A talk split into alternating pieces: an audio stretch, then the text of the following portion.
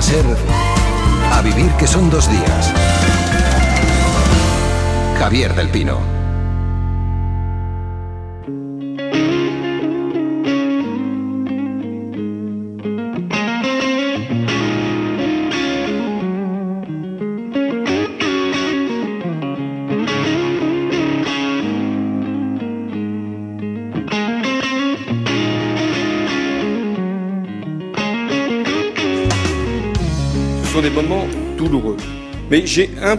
Son momentos dolorosos, pero yo tengo un principio. Los asuntos privados se tratan en privado, en una intimidad respetuosa de cada uno.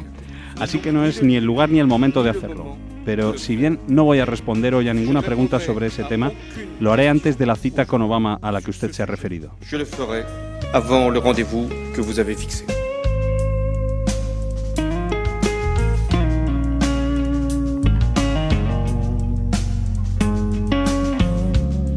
Eran eh, palabras de François Hollande el pasado martes en el Elíseo. Comparecía ante la prensa para exponer sus planes económicos para 2014, pero la sala estaba abarrotada con 500 periodistas franceses, muchos de ellos también extranjeros. Planeaba otra cuestión que nada tenía que ver con la economía francesa o con la economía mundial. Todo el mundo esperaba que el presidente francés diera explicaciones sobre lo que se ha bautizado como el Closergate, en referencia a la revista que ha publicado esas fotografías. Gervasio Sánchez, ¿cómo estás, Gervasio? Hola, buenos días. Eh, Hollande pidió respeto a su intimidad eh, aplazó esa aclaración, si, su mujer, Valérie Tierweiler, le acompañará o no en su próximo viaje a Washington como primera dama de Francia, que es lo que es. ¿Tú crees, que el vaso que colisiona aquí el interés público con la vida privada del presidente?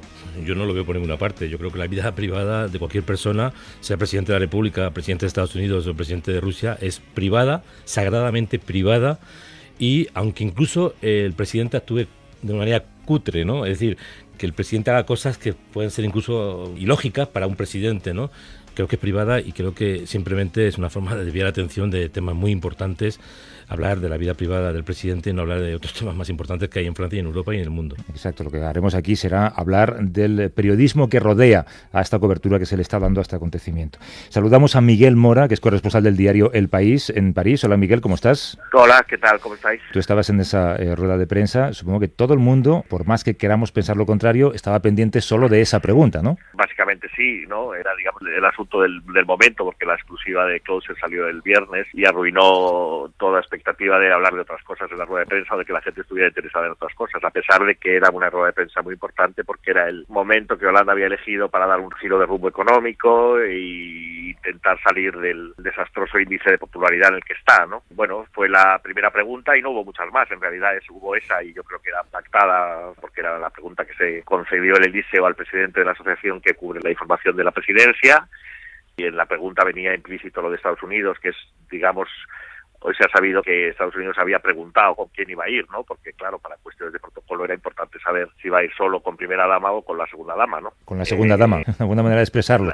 La, segunda dama se llama Julie Gallet, la llama aquí así, la segunda dama. Según eh, una publicación francesa, Le Journal du Dimanche, el 77% de los franceses considera que el affair entre Hollande y esa actriz es un asunto privado. Miguel, ¿se ha abierto en la prensa francesa un debate sobre cómo informar sobre este asunto? Claro, sí, en todas las redacciones existe ese debate, ¿no? Eh, yo creo que no solo en las francesas, pero más en las francesas porque hay una gran tradición de respeto a la privacidad y a la vida privada de los presidentes, sobre todo, ¿no? Eh, otras vidas privadas son menos tabú, pero la del presidente es, es un gran tabú, desde luego, y lo ha sido siempre, ¿no? Lo fue siempre hasta Sarkozy, digamos, ¿no? Que Sarkozy cambió el estilo de la presidencia y lo convirtió en una presidencia hipermediática en la que jugó con asuntos privados para intentar eh, manipular a la opinión a su favor, eh, usó el, su crisis matrimonial, usó su boda con Carla Bruni, es decir, hasta Sarkozy había habido un gran secreto cubriendo las eh, actividades privadas de los presidentes. El, gran ejemplo es Mitterrand, ¿no? que tuvo una vida mm. doble, paralela, un amante y una hija secreta durante muchos años, ¿no? y hasta que el mismo fotógrafo que cazó a Hollande le fotografió saliendo de un restaurante con su hija cuando la niña ya tenía 20 años, ¿no? Y esa fue la manera de, contar a, los franceses que el presidente tenía dos familias. Entonces, bueno, eso cambió mucho con Sarkozy, con Hollande parecía que había vuelto a la sobriedad habitual y, bueno, hemos visto que no era tan sobria la cosa, ¿no? Y sobre todo no tan secreta y no tan discreta, porque lo que se puede decir de Hollande es que no se ha escondido gran cosa, realmente, ¿no? No le han fotografiado en la intimidad en una cama o en una habitación o en un hotel, sino llegando a sus citas por la calle, ¿no? Eh, por el casco y la moto.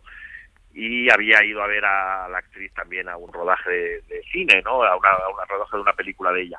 Es decir, que no se ha escondido tampoco excesivamente, ¿no? Es decir, no, no ha habido un, un muro de silencio ahí, sino que, eh, bueno, él yo creo que ha dejado que esa situación se fuera conociendo poco a poco, que el rumor saliera y luego, bueno, cuando se han publicado las fotos se ha declarado indignado, pero realmente es una foto tomada en la calle, ¿no? No es una foto robada en una situación privada, ¿no? Eh, Miguel, ¿tú qué te sientes cómodo como corresponsal en Francia de tener que dedicar tanto espacio de tu tiempo a esta historia íntima del presidente cuando hay tantos temas de referencia importantes en Francia, en Europa.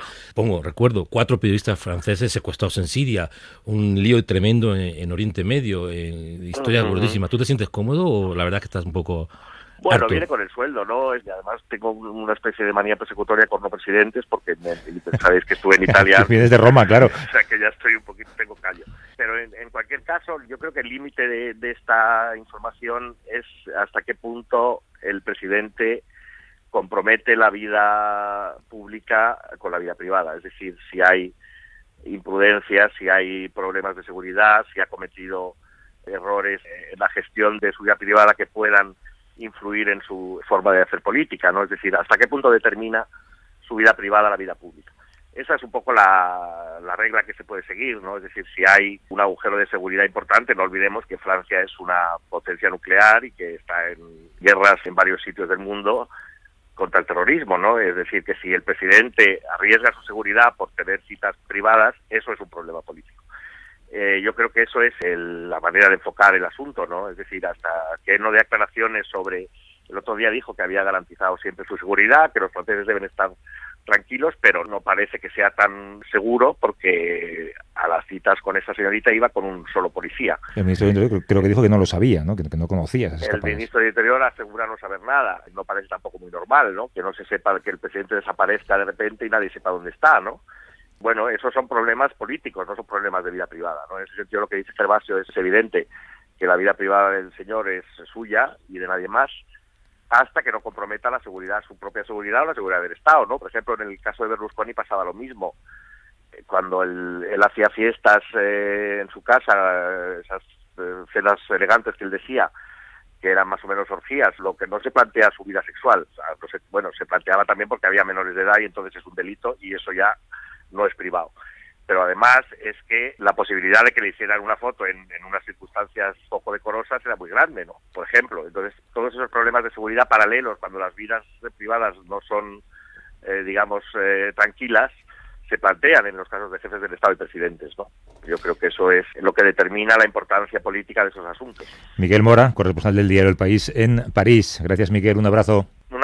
Chao. Hasta luego. Well, I ain't nobody's problem but my own. Said I ain't nobody's problem but my own. Said I ain't nobody. Para tratar de entender dónde están los límites entre lo que corresponde a la vida privada y la vida pública de las personas, como decía Gervasio, hemos invitado a Mabel Galaz, es coordinadora de las páginas de Gente del País. Hola Mabel, ¿cómo estás? Hola, ¿qué tal? Buenos días. Y a Yusia Olivas, profesora de la Universidad Pompeu Fabra y coordinadora de la reforma del Código Deontológico del Consejo de la Información de Cataluña. Hola Yusia, ¿qué tal? Hola, buenos días. Yusia, ¿qué dice el Código Ético de los periodistas sobre los límites al respeto de la vida privada de las personas? Pues que los periodistas tienen que informar respetando el derecho de las personas a la intimidad y a su imagen, pero una de las excepciones es cuando el interés público está por encima de este derecho a la privacidad de las personas. Pero la, colisión entre el respeto a la vida privada y el interés público de una información es algo constante en el entorno europeo, ¿no? Exacto, es constante y además yo creo que inacabable. Si, por ejemplo, pensamos que los consejos de la información son estas entidades que hay en la mayoría de países europeos que reciben las quejas de los ciudadanos cuando los medios violan o vulneran el código deontológico de cada país. Y, por ejemplo, si pensamos en Inglaterra, de las 12.000 quejas del año 2012, el 41% eran sobre conflicto entre el derecho de la gente a saber y el derecho de las personas a su intimidad e imagen. O sea, que vemos que tiene una gran importancia esto.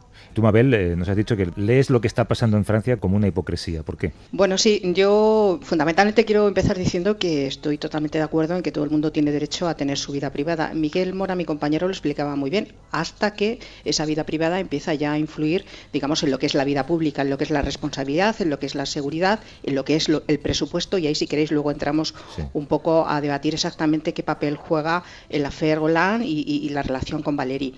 Yo digo que hay una cierta hipocresía, porque eh, escudándose los franceses en la seguridad del presidente y en sus posibles conexiones del apartamento con la mafia de no sé dónde, están contando al detalle y al minuto todo este culebrón, con lo cual yo creo que esa barrera que efectivamente, como contaba Miguel, rompió Sarkozy exponiendo en exceso su vida privada, está, digamos, sucediendo lo mismo con Hollande, ¿no? Estamos llegando ya a saber unos detalles que la verdad eh, son más propios de la prensa anglosajona. Esto podría estar pasando perfectamente en el Reino Unido, pero no había pasado nunca en Francia, donde siempre ha habido un exquisito respeto por la vida privada de todo el mundo. Pero a mí lo que me preocupa de, este caso es que esto hace 25 años en ningún periódico de información general eh, española hubiera aparecido. Es decir, hace 25 años la vida privada era vida privada por encima de cualquier otra iniciativa. Yo no estoy seguro si durante los ocho años que Mitterrand estuvo en el poder, si su vida privada pudo o no pudo poner en entredicho la seguridad del Estado o hacer cosas que podían poner en entredicho la seguridad del Estado, pero nadie se lo planteaba. Yo creo que en este momento hay un problema grave. Cuando hay que recordar que, que el hacer Mitterrand eh, era sobradamente conocido, es que nadie hablaba de Exactamente. Lo que yo estoy preocupado es que, y es para mí el problema que yo me planteo en estos momentos, es que la prensa de información general yo creo que está contaminada en estos momentos, desde hace unos años, por la prensa del corazón. Es decir, ningún diario se atrevería hoy día a no contar algo sobre este tema. Ahí discrepo, Gervasio. No, pero te quiero decir... Discrepo con la prensa española. Hay periódicos, hay medios y hay medios. Bueno, yo creo que hay dos cosas fundamentales. Hablas de hace ocho años. Hace ocho años Internet, o sea, Twitter, eh, las redes sociales no actuaban como están actuando ahora. Esto ha cambiado. Es decir, es que ahora cualquiera con un teléfono hace una foto a un ministro y la puede poner en funcionamiento, o a un presidente, o, a, te digo a cualquiera, como si fuera un actor, un cantante. Esto ha cambiado ya. En general, yo creo que en general, yo estoy de acuerdo con los que decís eh, que en general ha habido este cambio, no solamente por las redes sociales en que todas las informaciones privadas y públicas están saliendo, sino también porque ha habido un cambio en las empresas con el cambio de siglo ha cambiado el estilo de empresa de información. Exactamente. Antiguamente era una, empresa que tenía un medio de información y para ellos la información era muy importante y, había un gran respeto a eso. Ahora las, las empresas de información son empresas multinegocio y son empresas multimedia y el producto informativo se ha convertido en un producto más a vender. Y las empresas estas se han dado cuenta que esta información amarilla y la información rosa vende y entonces como producto van a, a vender esto. Y creo que aquí se está haciendo un gran daño porque la gente se piensa que ahora hay derecho a saberlo todo sobre todos y hasta los rincones más íntimos de las personas y pienso que aquí esto es un gran problema hoy en día. Qué razón tienes, eh, yo creo. os iba a preguntar, ¿qué pasaría si esto ocurriese en España? ¿Cuál sería la cobertura? Estamos en el país en el que, eh, bueno, yo pues creo, que la telebasura nos asola, ¿no? Yo creo, Javier, que en España hemos tenido casos, a lo mejor no de presidentes, pero sí sabemos todos historias de políticos, de empresarios, de ministros y bueno, creo que me costaría, bueno, ni cinco dedos de, la mano, ¿no? no cuando pasaban estas cosas, ¿existían los programas que hay ahora en televisión? Mabel, no, no existían. No existían, claro. Es que la televisión tiene otro tratamiento a lo que es la prensa escrita, desgraciadamente o afortunadamente para ellos. Eh, yo creo que en los periódicos esto no se recoge. En las televisiones es otro cantar y en algunas televisiones más aún. Yo en el tiempo que me dedico a hacer esta información, pues eh, he tenido informaciones de ministros, de vidas privadas y tal, y nosotros nunca hemos dado nada, nunca, incluso noticias confirmadas y digamos con pruebas, jamás hemos entrado en la vida privada de ningún político, a no ser que su vida privada tuviera una repercusión pública. Sí, pero ocurre a lo mejor lo que decía Yusia, ¿no? que cada vez la audiencia espera que les contemos más cosas y sí, esas cosas que tenemos que contarlas no, no Es que vende, es que vende. Exactamente. es que vende. Y además que es un gran problema porque por ejemplo, en casos que ha, habido menores y niños como víctimas, como el caso de la niña Asunta o el caso de Marta del Castillo, no se ha respetado la intimidad ni después de muerto. Pero, es que yo me estaba refiriendo a la vida privada de los políticos. Si ya entramos en lo que es el mundo del ligadillo, efectivamente aquí ya están sucediendo cosas terribles. Bueno, porque la niña Asunta ha desaparecido hace, creo, tres meses, me equivoco, y todos los días hay una referencia en informativos y en programas de si el semen del, del traje que apareció en la niña era de no sé quién. Esto me parece que es terrorífico. Pero esto contribuye a dar la impresión de que ah, todo se puede decir y todo se puede hablar. y los políticos los dejamos aparte porque en el fondo forman, parte de una élite que aún de alguna manera respetamos. el poder, diría el problema, eh, yo creo es que eso conduzca a un embrutecimiento del periodismo, eh, del periodismo genuino, digamos. Exacto. Eh, antes decía Mabel una cosa que es lo que a mí me interesa es cuándo esto debe ser noticia. Y decía, es pues, cuando afecte, por ejemplo, la seguridad del Estado. En el caso americano, que es el que yo conozco, se dice que los electores americanos perdonan cualquier cosa a sus líderes políticos, salvo el adulterio, porque creen que eso define el carácter de la persona. Consideran que entonces ese líder político es un mentiroso. Nosotros, yo creo que somos eh, mucho más progresistas en nuestra manera de pensar. En el caso francés, ¿cuándo debería interesarnos esto como periodistas? Pues en el caso francés nos interesa, mira, la primera pregunta que hizo el periodista que abrió la rueda de prensa fue, ¿Valérie Tricubel sigue siendo la primera dama? Porque eso, hay, digamos, importa, ¿no? Importa por qué? porque esta señora tiene un despacho en el Elíseo, tiene una pequeña oficina y porque además el presidente la utilizó a ella, entre comillas, en la campaña electoral. Dijo, aquí está Valerie, el amor de mi vida, y la besó en público. Y la ha llevado a, un montón de actos. Eh, y porque tiene una, visita a Washington en las próximas semanas y como bien decía Miguel, tienen que, ah, tienen que responder quién va a acompañar al presidente. Ahí ya hay una, digamos, un papel público que se le da a esta señora. Eso es lo que verdaderamente nos importa. ¿Con quién se acuesta el presidente eh, de Francia? Pues eh, a mí me da lo mismo. Sinceramente quiero ser bastante más autocrítico y, y, verdaderamente estoy preocupado porque temas que tienen que ver no solamente con la privacidad de los políticos actualmente, es que hace cuatro días aparecía a toda castaña la historia de un amante de Kennedy de origen alemán a que se le dedicaba un montón de espacio de una persona que murió, fue asesinada hace 50 años y que además tenía eh, eh, muchas tablas en el tema eh, mujeriego, ¿no? Y aparecía como una historia que era increíblemente importante cuando simplemente estaba ocupando un espacio en los medios de comunicación, estaba ocupando un espacio de papel que no se dedica después a temas que para mí son mucho más importantes. Cuando algo vende, evidentemente los medios de comunicación e información general lo están utilizando para seguir vendiendo y, seguir compitiendo entre unos y otros primero y también en relación con la revista. Yo no estoy hablando en general, estoy hablando simplemente de lo que está pasando en estos momentos en la, en la prensa española. Secciones que han nacido en los últimos años eran inexistentes hace 20 eh, años, o hace 25 años o hace incluso 15 años. Y hoy día tiene un gran peso específico. el, el, criterio eh, en, los diarios, o por lo menos algunos diarios, como dice Mabel, hay que distinguir entre unos y otros, no es hablemos de lo que vende, no es solamente ese criterio.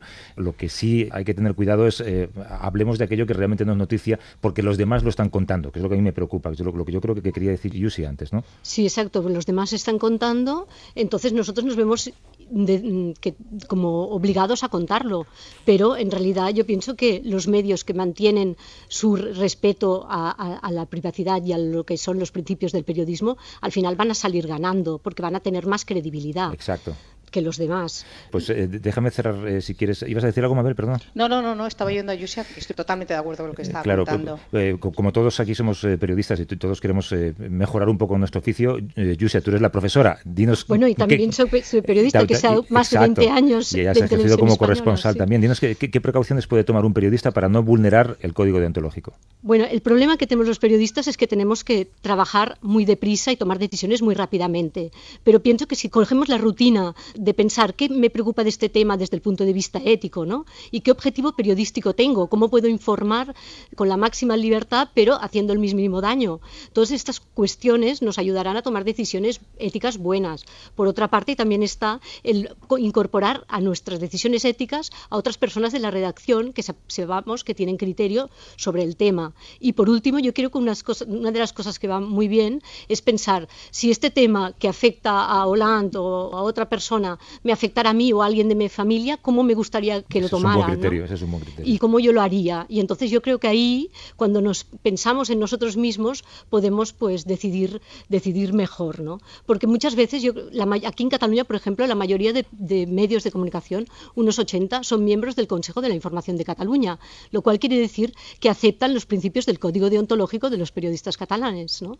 Pero, sin embargo, en el día a día, en el fragor del combate diario y de la competencia que, como decíais vosotros, se olvida que, que nosotros hemos firmado unos principios éticos, ¿no? Y esto pienso que va en detrimento del derecho de la gente a saber también, ¿no? Porque le estamos confundiendo y como decíais vosotros, muchas veces estamos dando esta información a la ligera sin pensar que hay temas importantísimos que afectan a la vida de la gente y que son de vida o muerte y que los estamos olvidando o les estamos dando mucho menos espacio de lo que le tendríamos que dar y que a lo mejor dedicamos a esto otro, ¿no? Yo creo que hay un problema mm, importante y creo que debería ser el problema mm, que, eh, que, que habría que solucionar, que a veces es, pues, es preferible eh, pecar por defecto que por efecto. Es decir, es preferible reflexionar, ¿vale la pena sacar este tema? ¿Vale la pena sacarlo de esta manera? ¿Vale la pena dar tanta importancia?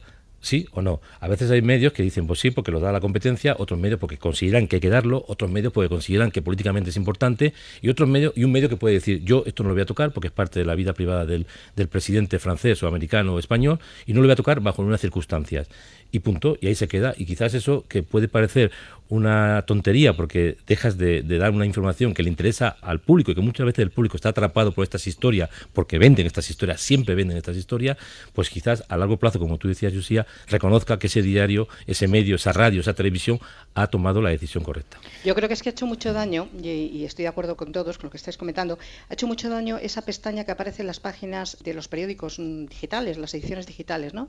Lo más visto. Ahí no me hables. Tú sabes que cuando... Que siempre suele ser que es Britney Spears entra descalza en un baño de gasolinera, ¿no? O sea, tú pones la palabra sexo, es decir, hay una serie de tags y tú sabes que te funcionan. Entonces, claro, si estás obsesionado mirando qué es lo más visto. Y, o ves que tu rival lleva una noticia que tú podrías hacer y que, eh, tiene tantos hits exacto, exacto. Y tú decides bueno la hago o no la hago la hago yo siempre soy de las que digo que hay que ser muy estrecha. Yo digo yo soy muy estrecha no y yo creo que una de las precauciones como dice nuestra experta es eh, pararse a reflexionar. Es decir esto hay que hacerlo o no hay que hacerlo yo creo que en este tipo de información también, o más que en otras incluso, o al menos igual, tenemos que aplicar todos los códigos deontológicos posibles y ser mm, muy precavidos. Pues ojalá que quienes eh, mandan eh, no miren mucho esa pestaña que tú decías, Mabel, eh, por lo que decía Yusia, ¿no? porque las decisiones editoriales que toman los medios de comunicación al final afectan a lo que es su valor fundamental, que es el prestigio, del cual a veces nos olvidamos.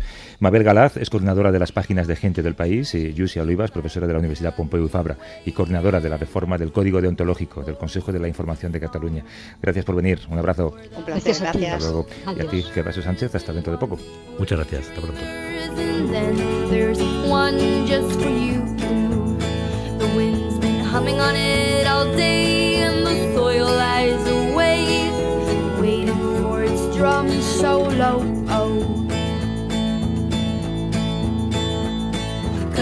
on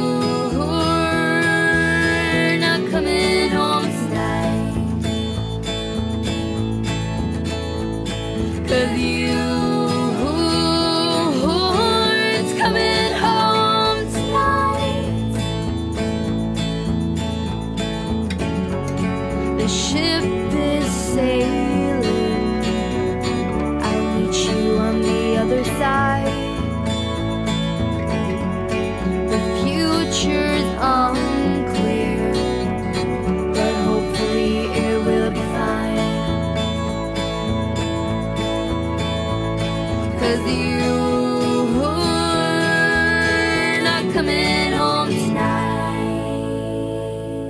A vivir que son dos días. Javier del Pino.